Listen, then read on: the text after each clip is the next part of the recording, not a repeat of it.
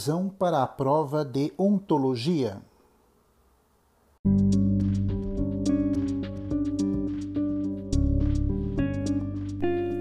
Dica do mestre. Para você que ouve esse podcast, antes pegue o seu caderno, seu fichário, eu espero, e anote esses conteúdos. Faça um roteiro do que você ouve. A vantagem é que você pode ouvir tantas vezes e ter de maneira visual a revisão do que foi contemplado em aula. Fica a dica.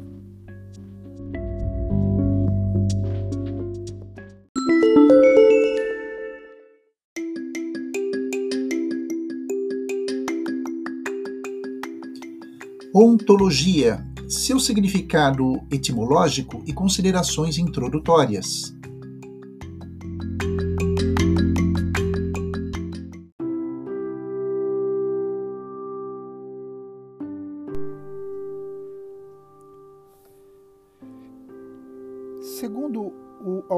Batista Mundim, na obra Introdução à Filosofia, ontologia. O termo significa o estudo do ser, do grego logos e estudo, e o termo on, que significa ser, e denomina a parte principal da metafísica, a que se refere ao estudo do ser em geral e de todas as suas propriedades transcendentais unidade, bondade, verdade, beleza, valor. É a disciplina fundamental enquanto enfrenta o problema de todos os problemas, o principal problema da investigação filosófica. É disciplina importante também para a teologia, porque a inteligência da fé, que é o objetivo da teologia, se realiza em seu nível máximo quando se recorre ao grau mais alto de inteligibilidade, e este é precisamente o ontológico ou o metafísico.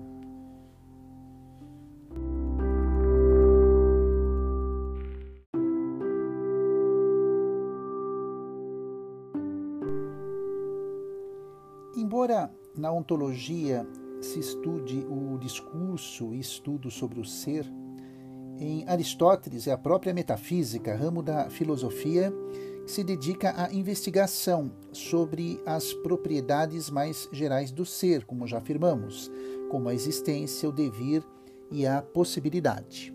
Não obstante a isso, segundo Pérez, na obra Dicionário Básico Escolar de Filosofia, contemporaneamente é a partir de Martin Heidegger a reflexão que tem por objeto a elucidação, ou seja, a compreensão do sentido mais abrangente do ser, da existência, considerada simultaneamente como ser geral, abstrato, essencial, e como ser singular, concreto, existencial. Essa leitura contemporânea, mais moderna, né, em Heidegger, se opõe à concepção teológica escolástica, baseada no aristotelismo, que transformou o ser em geral num mero ente com atributos divinos. Essa distinção, justamente, funda o conceito do ôntico, aquilo que se relaciona ao ente, aos seres concretos, determinados. Finalizando, segundo Heidegger, o que diz respeito à existência cotidiana do Dasein, o existencial, que é o estar no mundo.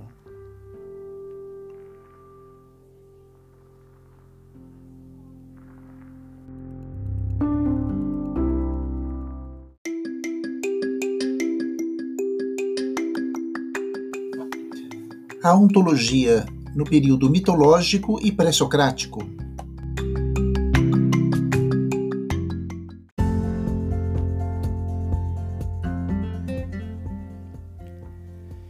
Já que definimos o termo ontologia e entendemos o seu papel como disciplina filosófica na própria estrutura da filosofia, e que ela surge a partir né, de uma forma mais sistematizada em Aristóteles, Cumpre então nós investigarmos como que a ontologia, como disciplina filosófica, como uma forma de saber filosófico, percorre a evolução da história da humanidade.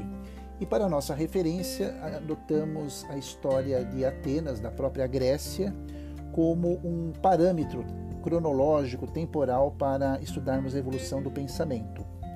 A ontologia vai se manifestar, num primeiro momento, em um período não filosófico, muito pelo contrário. Entre os séculos aproximadamente 12 a.C. até o século VIII, também antes de Cristo, nós vamos perceber em Atenas e em outras cidades-estado a manifestação de um modo próprio de se pensar a realidade, o sentido da vida, a, da própria natureza, do próprio cosmos, sob uma vértice religiosa e não filosófica. Podemos até afirmar que para o alvorecer do pensamento no século V a.C., século de ouro, no pensamento grego, Uh, houve uma etapa, uma evolução né, de aprimoramento desse pensamento. Ele não surge do nada, ao acaso, pelo contrário. Entre os séculos XII e século VIII, nós vamos encontrar aí um período muito profícuo da religiosidade, uh, especificamente ateniense, embora outras cidades-estado também, nesse período, vão ser fortemente influenciadas pelo pensamento mítico ou mitológico. Cumpre também esclarecer que a mitologia grega era caracterizada por um antropocentrismo né, e um antropomorfismo. O homem, como referência e natureza, era o parâmetro para se entender, por exemplo, uma multiplicidade de deuses e se tentava, dentro dessa pleiade de seres divinos, explicar algumas questões que até hoje inquietam o homem contemporâneo. Qual era o objeto da mitologia grega? Era exatamente explicar a origem das coisas. Aliás, toda mitologia, seja a mitologia grega, seja a chinesa, seja a mitologia egípcia ou judaica, seja a própria mitologia cristã, todas elas vão procurar não uma explicação racional da realidade, não é papel da mitologia. Eu até te convido a analisar, a interpretar a etimologia do termo, né? Mitos logos. É o estudo dos mitos. E o mito vem para tratar, o mito vem como uma forma de narrativa para explicar algo que não é natural. As origens do universo, o nascimento do universo e de tudo que existe, a transição do caos para o cosmos, a composição da physis, tudo isso na mitologia, e ela vai se valer da ontologia, é criado a partir de forças superiores, forças que não são humanas. Os deuses têm formatos, né? uma morfologia humana, mas eles não são humanos, eles têm um poder de criação e de destruição. A mitologia grega vai se valer da ontologia para explicar as origens de tudo aquilo que existe. Mitologia está, de uma certa forma, muito mais próxima da religiosidade, da forte religiosidade do povo grego do que propriamente para uma reflexão mais racional. Podemos até dizer que anteriormente a essa fase do amadurecimento do pensamento grego, no século V, nós tivemos uma primeira manifestação da ontologia quando ela está impregnada no discurso dos poetas gregos, particularmente Exildo né, e Homero, que vão em suas narrativas explicar aquilo que nós chamamos de origem do mundo e a origem do universo. Esse termo, na ontologia, tem um significado muito específico. Peço, inclusive, a sua atenção.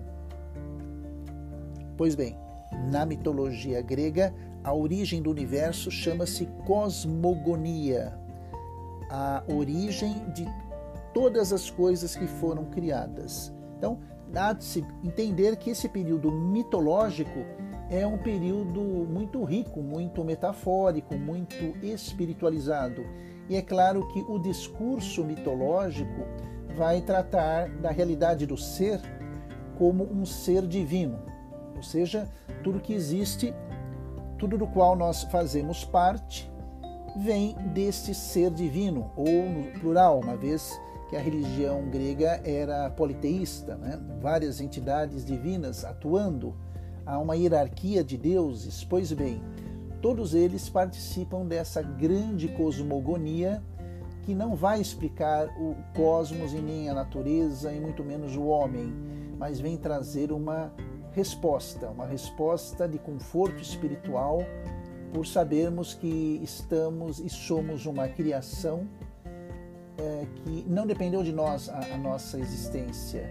Nós fomos amparados pelos deuses, criados por eles e pretendemos a eles voltar, segundo os gregos, um dia. Então, é, essa ontologia não poderia ser outra senão uma ontologia explicativa da origem divina do universo.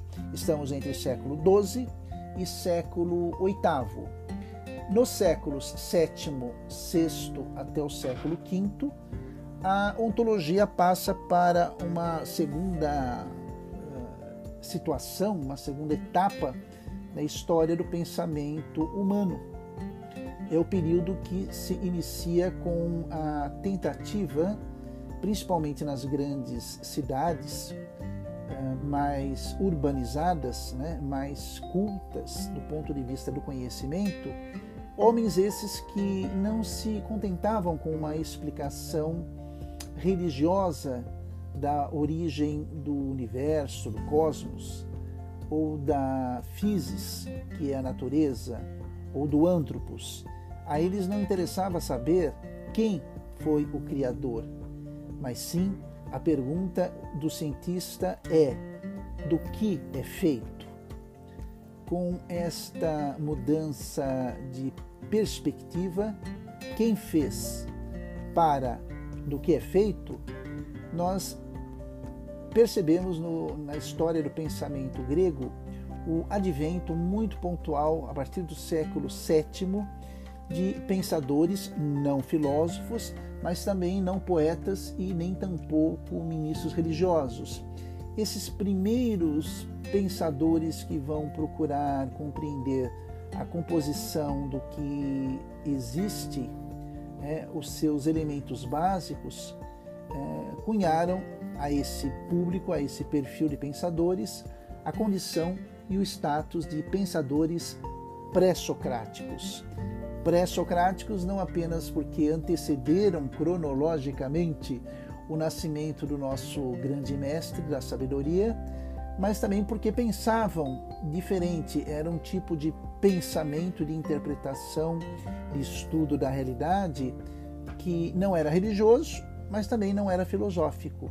E eles ficaram uh, identificados como os primeiros físicos, os primeiros cientistas do pensamento ocidental.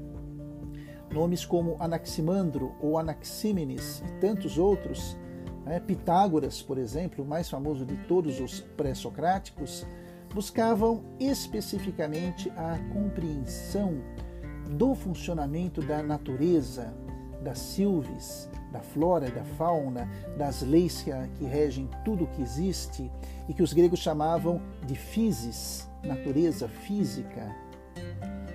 Também os pré-socráticos tentavam entender não apenas a origem do universo, mas principalmente a sua composição. E é nesse momento que a ontologia vai deixar a sua condição de uma ontologia religiosa, mitológica, para uma ontologia, um querer compreender sobre o ser das coisas existentes. Pois bem, podemos falar de uma ontologia voltada para a descoberta do elemento primordial daquilo que compõe a natureza, seja a terra, seja o ar, seja a água, seja o fogo, seja o elemento indeterminado, sejam os números.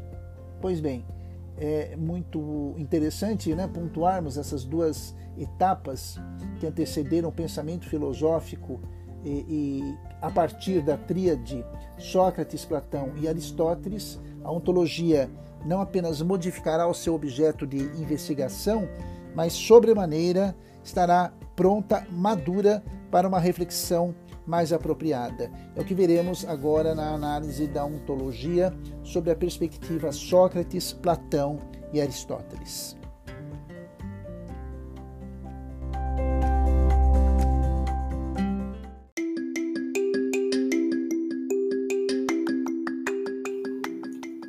A ontologia no período de Sócrates, Platão e Aristóteles.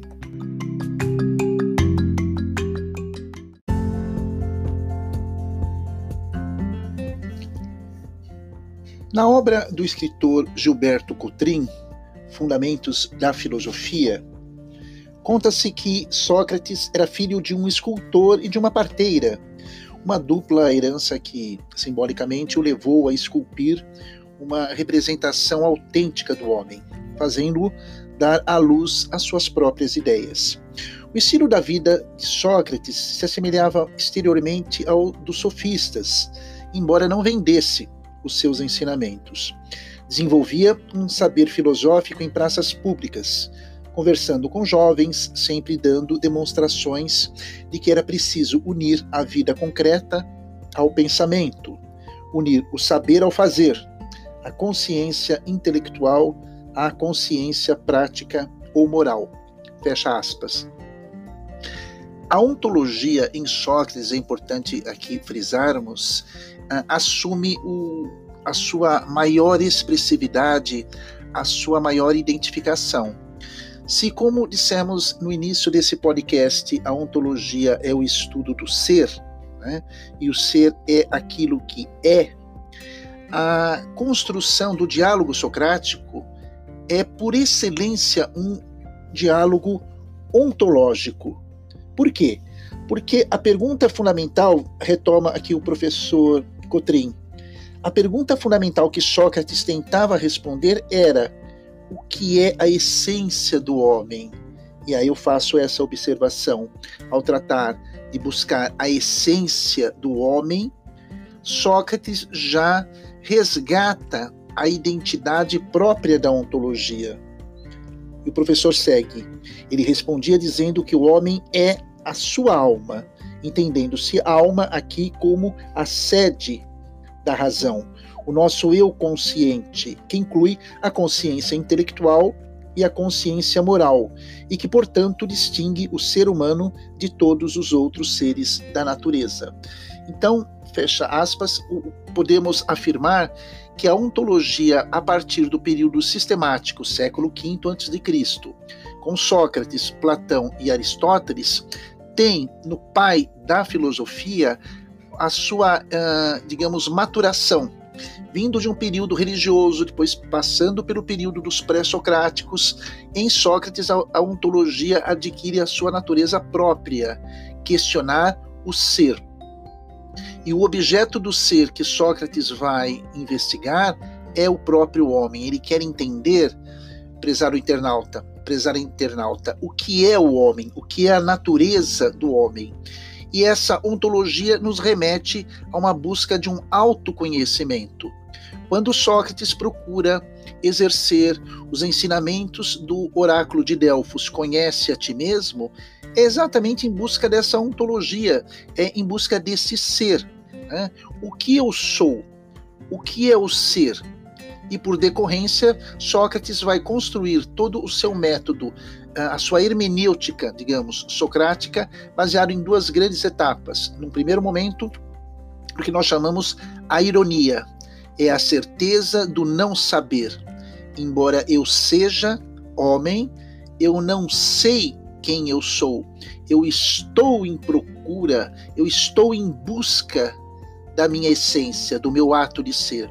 É muito interessante isso, você que nos acompanha aqui no podcast, porque a ontologia em Sócrates vai assumir, num primeiro momento, o questionamento como uma forma de autoconhecimento. Eu somente sei que nada sei. É irônico. É irônico termos a possibilidade de rirmos de nós próprios quando desconhecemos a nossa própria essência conhece a ti mesmo. Eu sei que nada sei, e por saber que nada sei, agora estou sabendo que nada sabia antes de saber o que sei. ou seja, que eu nada sou, que eu nada sei. Essa ironia vai nos permitir chegar a essa essência.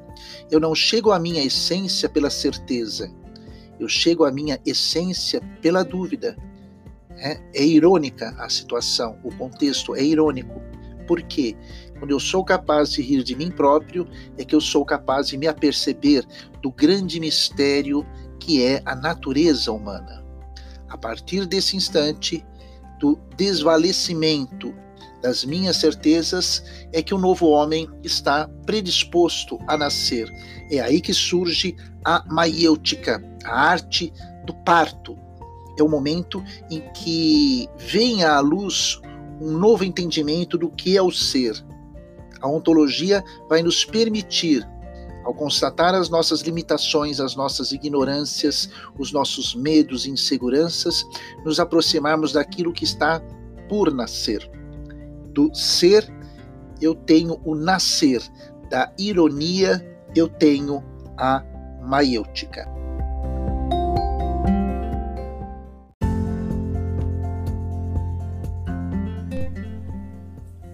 Ontologia em Platão, discípulo de Sócrates, ocorre de uma maneira contínua ao pensamento uh, do seu mestre, Platão, que nasceu em 428 a.C. aproximadamente e falece também aproximadamente em 347.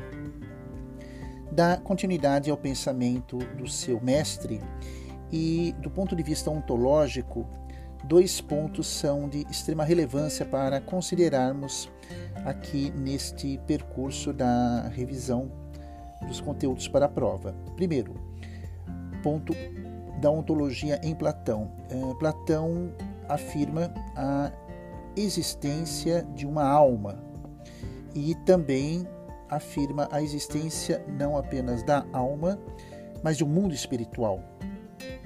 Esses dois princípios vão pautar toda uma ontologia da espiritualidade. Então, retomando o primeiro tópico, para Platão, o ser humano possui uma composição que está em permanente conflito. Essa composição binária é feita uh, por meio da existência de um corpo que tem a sua dimensão material, circunscrita ao espaço, ao tempo, à matéria, e de uma alma que não é corporal. Essa alma é de natureza espiritual. O ser humano platônico, o antropos platônico, esta composição de corpo e alma, matéria e espírito. E são duas realidades que estão vinculadas ao mesmo contexto existencial, é o mesmo ser, não obstante haja aí uma séria e profunda diferença entre o que é da matéria e o que é do espírito. Essa alma, segundo Platão, é originária, ela é oriunda de um mundo espiritual que tem algumas características próprias. Por ser um mundo espiritual, ele é eterno, ele sempre existiu, existe e vai existir. Ele é perfeito.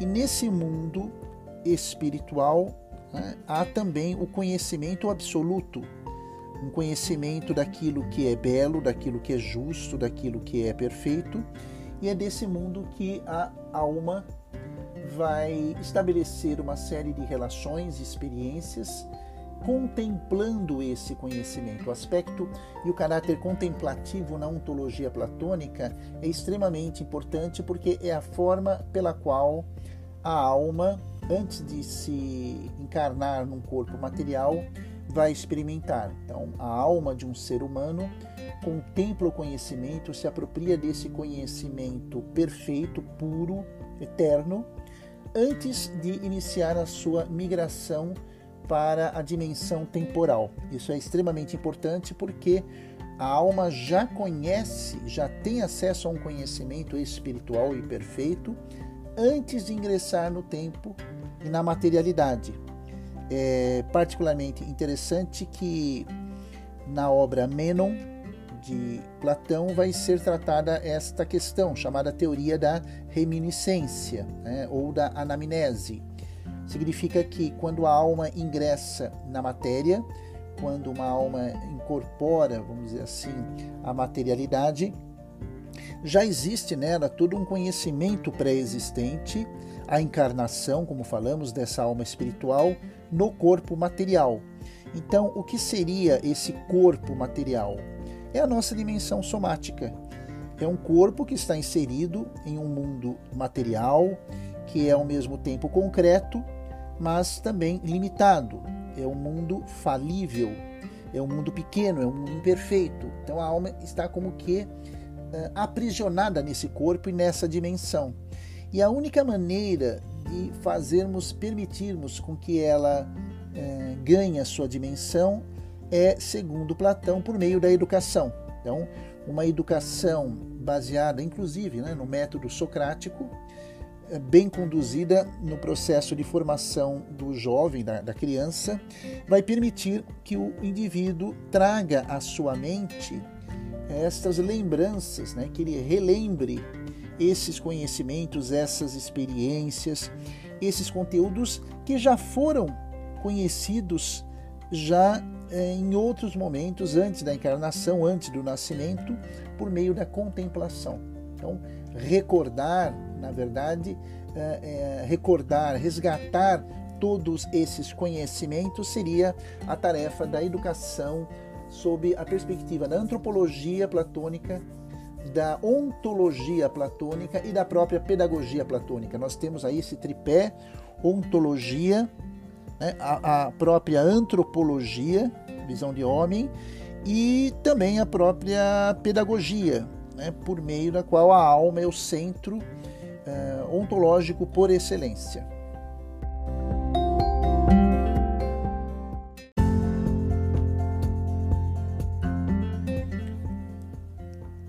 Ontologia em Aristóteles dá continuidade ao pensamento uh, do mestre Platão, Aristóteles nasce por volta de 385 a.C. e falece por volta também de 323 a.C.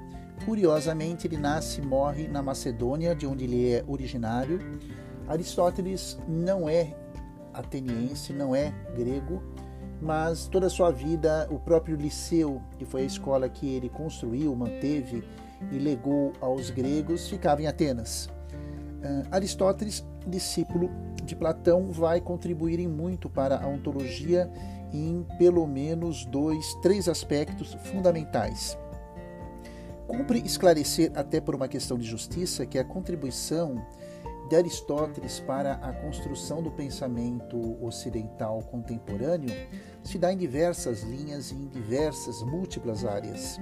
Posso citar, à guisa de exemplo, eh, as contribuições de Aristóteles para a lógica, para a biologia, para a psicologia, para a física, para a cosmologia, para a astronomia. É como se esse homem fosse muitos e cada um se dedicasse com muita voracidade às suas áreas do conhecimento. Né? Aristóteles era um espírito inquieto, filho de médico, bem educado e que se dedicou toda a, a, a sua própria razão de ser na valorização do conhecimento. Ah, ele vai contribuir muito do ponto de vista ontológico, dando um sentido de transcendência na ética, pelo princípio da teleologia, ou seja, todo ser age em busca de um fim. Omni ens agite propter finem. Significa que tudo o que fazemos como humanos tudo o que realizamos é sempre em busca de um fim maior que nos ultrapassa, que nos antecede e que nos procede, que é a autorrealização. Então, a ideia de transcendência tão cara, tão especial na ontologia, tem as suas raízes aristotélicas. De igual maneira, né, no campo da metafísica, eu quero aqui esclarecer para você, internauta, que não foi, so, não foi nem Sócrates, nem Platão e muito menos Aristóteles quem criou esse termo. Metafísica, metafísica, foi de um dos seus discípulos, Andrônico de Rhodes, que na organização dos livros colocou os tratados daquele assunto que hoje sabemos ser a ontologia estavam depois dos livros da física, e aí o termo metafísica. O termo correto vinculado à ontologia que Aristóteles vai utilizar é filosofia primeira, como sendo aquela que vai, em primeiro lugar, tratar das questões da essência, daquilo que é, do ato em si de ser e que vai dar sustentação a tudo o que existe. É muito é, importante que nós entendamos essa perspectiva da filosofia primeira. Inclusive, há uma obra de Aristóteles chamada De Anima, em que ele fala sim sobre questões ontológicas, ele vai se dedicar sobremaneira, o próprio tema do trabalho de sua obra, De Anima, significa sobre a alma, vai ser um tratado de ontologia em que Aristóteles vai sedimentar os primeiros passos sobre a natureza da alma a contribuição para a psicologia, né, para o campo da psicologia, da psicologia racional, e que mais adiante, lá no século XIX, vai influenciar muito, muito o pensamento psicanalítico de Sigmund Freud. É em Aristóteles que toda essa estrutura vai ser desencadeada. E, na verdade, do ponto de vista ontológico, Aristóteles, o que, que pretende fazer? ele nessa filosofia primeira ele tenta fazer uma, uma modificação, ele tenta promover um aperfeiçoamento da teoria das ideias do seu mestre Platão. É curioso porque Platão segue toda uma linha espiritualizada do idealismo, né, o mundo das ideias, eidos significa imagem, e caberá a Aristóteles, né, fundador do realismo aristotélico, do empirismo, tentar uh, oferecer uma ontologia mais conceitual, também mais abstrata, porém muito mais metodológica do ponto de vista, digamos, da reflexão da essência, do ato de ser.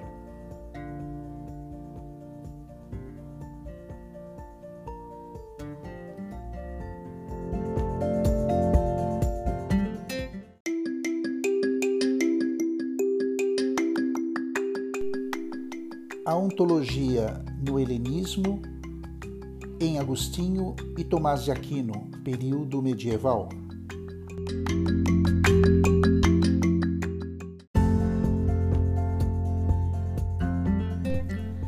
O termo helenismo e o termo helenização são facilmente confundíveis àqueles que se dedicam a estudar a história da filosofia sob quaisquer perspectivas, pode ser da perspectiva ontológica, eh, ética, antropológica, estética, enfim, porque são dois termos que derivam do mesmo processo, do mesmo fenômeno.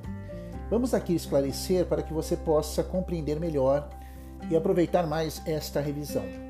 Quando utilizamos o termo helenização, nós correspondemos a um período uh, cronológico que vai da morte de Aristóteles, no ano de 326 aproximadamente antes de Cristo, até o ano de 146 antes de Cristo, ano em que o Império Romano incorpora ao seu domínio geopolítico não apenas a península grega, mas todas as ilhas como uma forma de imposição do seu poderio. Então, a helenização é o processo não apenas da conquista da, de Atenas e de todo o patrimônio geográfico, histórico, político dessa civilização, mas também a expansão da filosofia grega para até então a Europa daquela época e, por consequência, esse arcabouço chega até nós. O helenismo já se refere ao processo epistemológico mais interessante para nós aqui em ontologia o helenismo é o processo em que a filosofia grega entra em contato com outras culturas, eh, inclusive culturas orientais, e vai sofrer uma influência muito grande, decisiva até, do Oriente Médio, em especial de duas grandes religiões: o judaísmo, que já estava sob o jugo do Império uh, Romano, e o incipiente cristianismo fundado por Jesus de Nazaré e seus discípulos, e que vai, nesse caldo cultural, fundamentar a filosofia tal como nós a conhecemos hoje. Então, uh, o helenismo vai contemplar a mistura de diversas culturas, todas elas como processos das civilizações e dos impérios que o Império Romano tomou sobre si, e ao mesmo tempo a fusão dessas culturas, em especial o judaísmo e o cristianismo junto à filosofia grega. Então nós vamos ter nesse período após a morte de Aristóteles poucos questionamentos ontológicos, é um período mais de decadência de Atenas. Eh, as correntes pós-socráticas são muito mais voltadas para uma ética de uma vida em que o sofrimento fosse evitado ao máximo, não havia uma identidade, vamos dizer assim, é, cultural por parte dos helenos, né, por parte dos gregos, de tal modo que assim se encerra o período grandioso da antiguidade clássica e aí dá-se continuidade com a filosofia medieval, em especial a partir da queda do Império Romano. Mas antes disso, nós vamos encontrar o período dos padres apologistas, que nos primeiros séculos correspondeu esse período aos discípulos uh, dos fundadores de Jesus Cristo que faziam apologia, daí o nome padres apologistas, uh, a defesa da fé cristã, já começando esses padres apologistas, o mais famoso deles, sem sombra de dúvida, é o apóstolo convertido, né, Paulo de Tarso, em que vários uh, referenciais epistemológicos e ontológicos da filosofia grega são incorporados à doutrina do cristianismo ainda incipiente. Então, é um período também muito rico, porque a ontologia que até então era grega, 100% grega, começa a se misturar, se é permitido usar esse termo, com uma teologia de natureza judaico-cristã. Isso vai determinar sobremaneira a filosofia medieval em duas grandes correntes, quais sejam a patrística e a escolástica.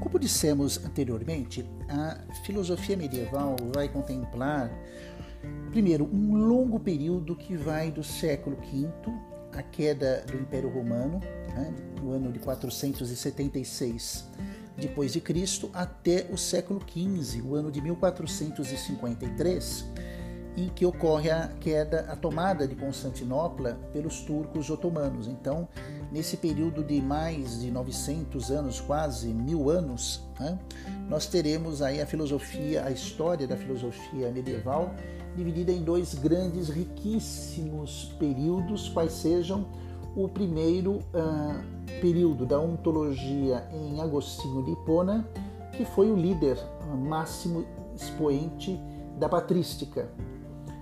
E em seguida, no momento uh, secundário, terminal, já a segunda parte, né, ou a parte final da, da filosofia medieval, vamos encontrar a escolástica encabeçada por Tomás de Aquino.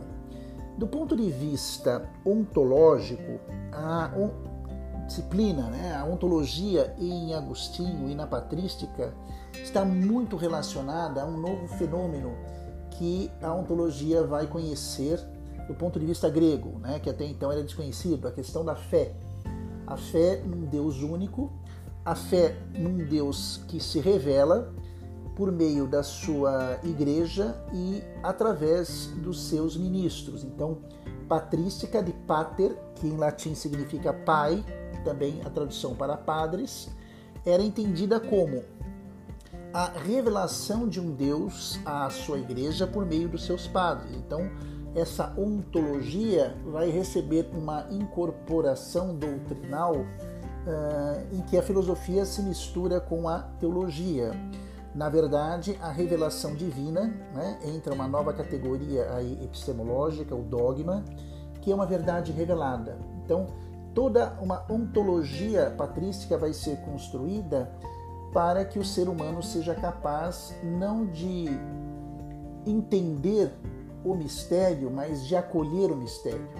Né? A razão fica subordinada à fé no período da patrística, uma vez que ontologicamente esse Deus se revela por meio de verdades inquestionáveis. Um exemplo disso que Agostinho trata é o mistério da Santíssima Trindade, um mistério que não cabe ao ser humano entendê-lo do ponto de vista metafísico, ontológico, mas sim acolhê-lo e condicionar, direcionar a sua razão a partir desse mistério, não no sentido de entendê-lo, mas de conviver com aquilo que ultrapassa a sua realidade. Já a ontologia em Tomás de Aquino acaba por também ainda privilegiar a revelação divina, mas Tomás vai, como discípulo de uh, Aristóteles, assim como Agostinho tem uma forte influência do idealismo platônico, na escolástica você vai ter aí o advento das universidades e uma Europa ainda dividida em feudos, mas a gente percebe que é uma Europa que começa a se questionar do ponto de vista da reflexão. Então, as universidades surgem e aparece um fenômeno muito interessante, qual seja, a universidade é filha da igreja, ela nasce na igreja. Tomás de Aquino foi um dos grandes intelectos das universidades, né? E, portanto, como que fica a, a ontologia na perspectiva escolástica? Continua ainda uma filosofia serva da teologia, mas não obstante a isso, nós vamos ter a tentativa de Tomás de Aquino em avançar na reflexão ontológica. É, a sua obra né, mais expressiva é uma referência na ontologia teológica e filosófica, é o Ser e a Essência, né, um tratado clássico até hoje, influencia o modo de, de pensar teologicamente da Igreja Católica nos documentos papais, a toda uma, um direcionamento a Tomás de Aquino. O interessante é que na ontologia, retomando Agostinho, nós vamos ter aí uma reflexão muito mais de caráter subjetivo. Né?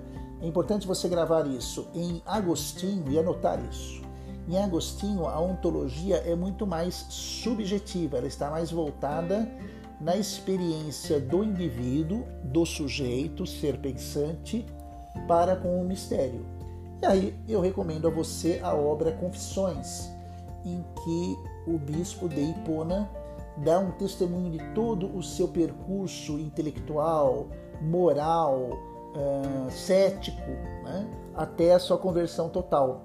Daí nós falamos em uma ontologia da subjetividade, a experiência do homem com a transcendência sob a perspectiva da sua condição antropológica.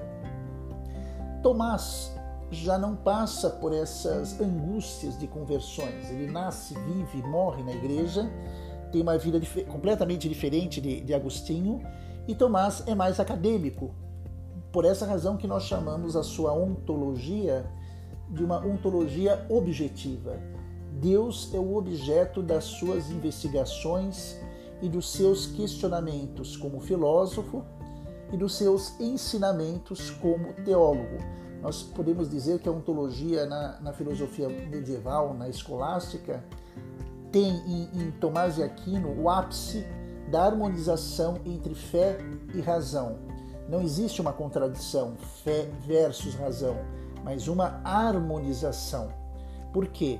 Enquanto a fé busca demonstrar a presença divina, a razão procura compreender essa manifestação divina na vida dos homens. Isso é muito interessante porque o longo período dos uh, dez séculos que fazem parte da ontologia na Idade Média vão fundamentar e vão prosseguir. A questão não vai ficar resolvida, não, uh, internauta. Isso vai prosseguir na Idade Moderna com duas outras correntes uh, que surgem a partir do Renascimento. Vamos conhecê-las?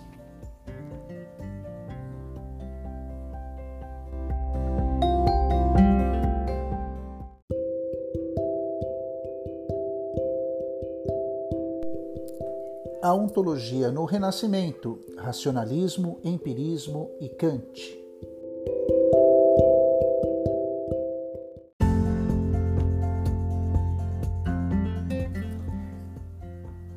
O Renascimento vai corresponder ao período posterior ao final da Idade Média, ao período medieval, e vai ser um movimento artístico, cultural, em que valores retornam à Grécia, a Atenas, ocorre uma busca pelo homem como referência de todas as coisas e não mais Deus, ou seja, a ontologia sai daquele caráter teocêntrico próprio da medieval e ruma a uma perspectiva antropocêntrica.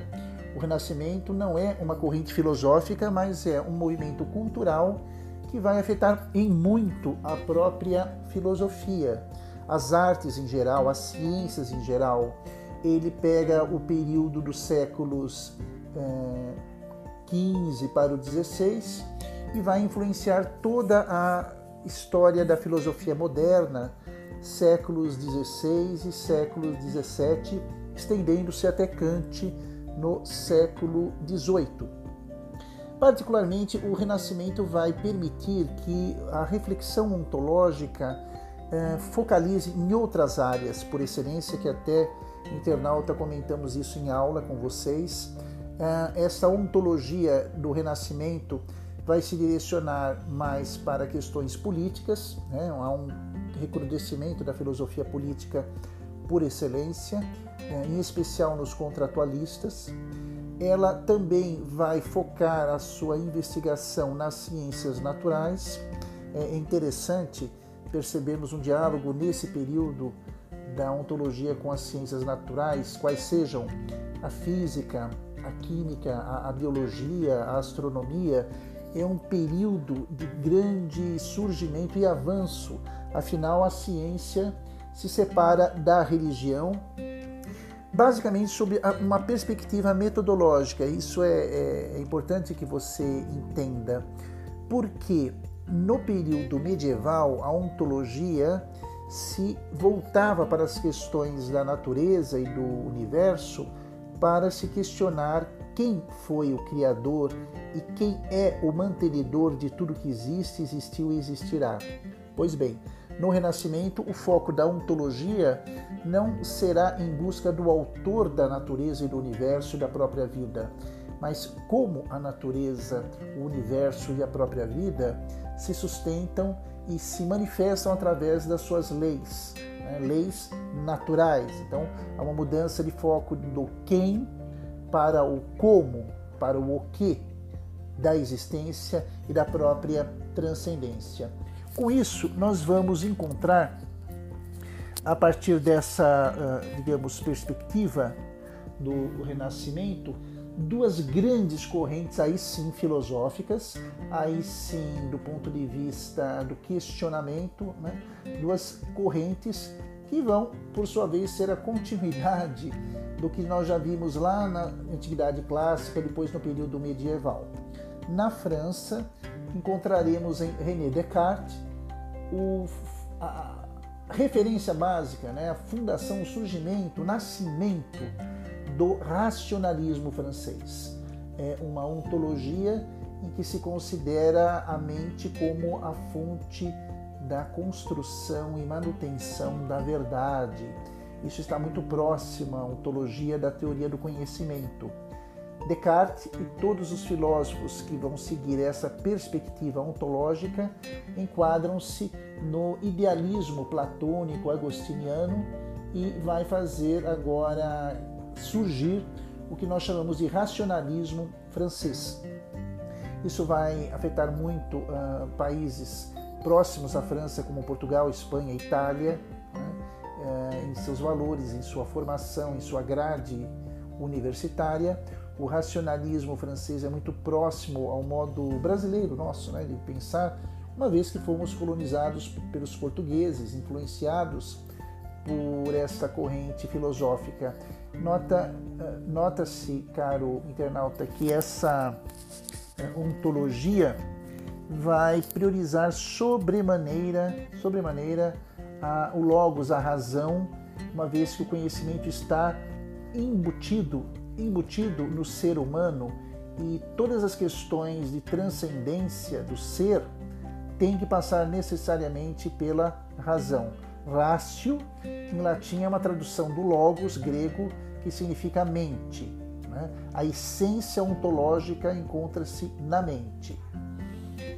Por outro lado, na Inglaterra vai se desenvolver uma corrente filosófica com bases aristotélicas em que se valoriza muito a teoria do conhecimento, toda uma ontologia também para a experiência do concreto. O racionalismo francês, se por um lado privilegia a mente, a razão como fonte do conhecimento, entre os empiristas ingleses, Hume, Berkeley, John Locke, vão priorizar os órgãos sensoriais, a experiência dos sentidos, a verdade, a transcendência não está em mim, mas fora de mim. Está no fenômeno que se apresenta por meio dos objetos. Né? É, é importante você frisar isso, que a ontologia no racionalismo, o ser está na pessoa, na subjetividade da sua mente.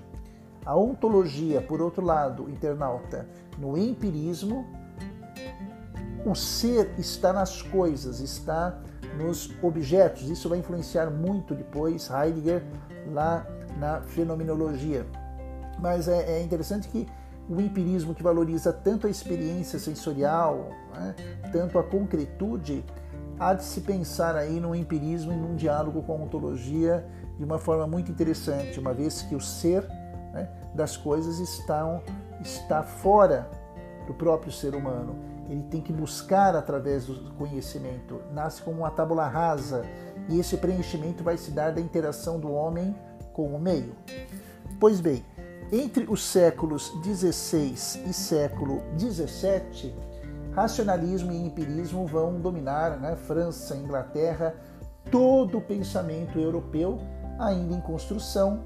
Uh, eu quero contextualizar você num período da filosofia moderna que se dá entre várias revoluções, revolução comercial, revolução francesa, reforma protestante, a ontologia vai afetar muito a, a Alemanha, a ontologia em si, em função da reforma de Martinho Lutero, aí sim ela ganha consistência mais do que na própria filosofia racionalista e empirista, que fique claro isso, essa informação é extremamente importante porque após os séculos 16 e 17 você vai ter na Alemanha novamente a figura de Kant, que fará uma desconstrução da ontologia do período moderno, fazendo uma crítica né, e fundindo as duas formas do conhecimento, racionalismo e empirismo, a partir das categorias a priori que antecede a um conhecimento ontológico, que antecede a, a, o merecimento, a virtude do ser humano. Há conhecimentos que já são inatos em nós, daí o termo a priori, e conhecimentos que somente serão adquiridos e ontologicamente conquistados a partir da interação do homem com o meio, essa é a questão a posteriori.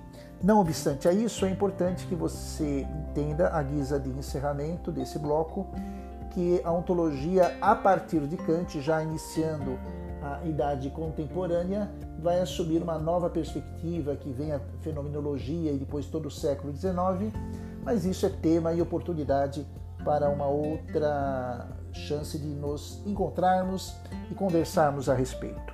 Foi uma satisfação estarmos aqui lhe envio o meu carinhoso abraço e até a próxima oportunidade.